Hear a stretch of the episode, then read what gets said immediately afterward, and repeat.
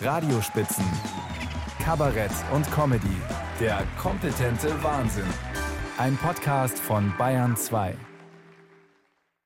Am Sonntag werden die Uhren umgestellt.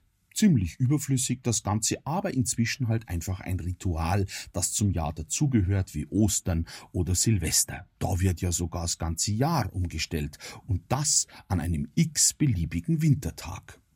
Bedeutende Ereignisse richten sich nämlich nicht nach dem Kalender und nach der Sommerzeit, schon dreimal nicht. Die letzte Zeitenwende war zum Beispiel am 24. Februar 22, der Überfall der Russen auf die Ukraine. Wir sind in einer anderen Welt aufgewacht, so hat's die Frau Baerbock damals formuliert.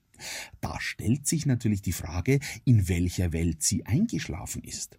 So Zeitenwenden passieren ja nicht wie die Uhrumstellung am Wochenende, also dergestalt, dass nachts um drei am Uhrzeiger gedreht wird und schon ist eine neue Zeit da. Nein, da muss es schon lange krachen im Gebälk und knacken und irgendwann macht's dann Peng. Selig, wer da so einen tiefen Schlaf hat, dass er oder sie erst beim Peng aufwacht.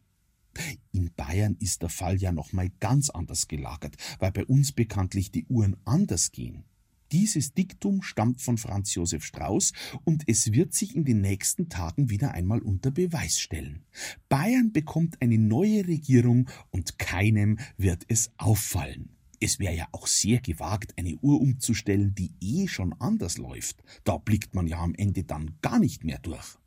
Wie hat unser Physiklehrer früher immer geraunzt, wenn wir Schüler etwas gelangweilt auf die Uhr geschaut haben, wie lang die Unterrichtsstunde noch dauert? Braucht's nicht auf die Uhr schauen, Zeit vergeht von allein. Wie wahr dieser scheinbar banale Satz ist, merkt man erst, wenn man selber ein bisschen älter wird. Die biologische Uhr tickt nämlich gnadenlos.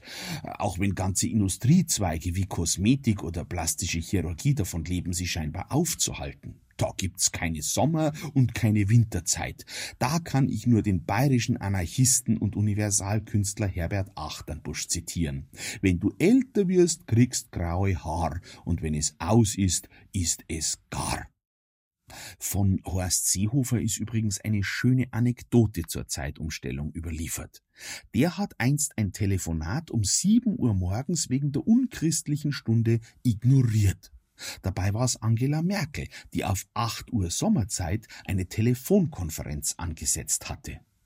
Um was es da hätte gehen sollen, das weiß ich nicht, aber ganz offensichtlich hat sich die Welt auch ohne diesen Termin weitergedreht. Der frühe Vogel fängt den Wurm, aber erst die zweite Maus bekommt den Käse. Eben alles eine Frage der Perspektive.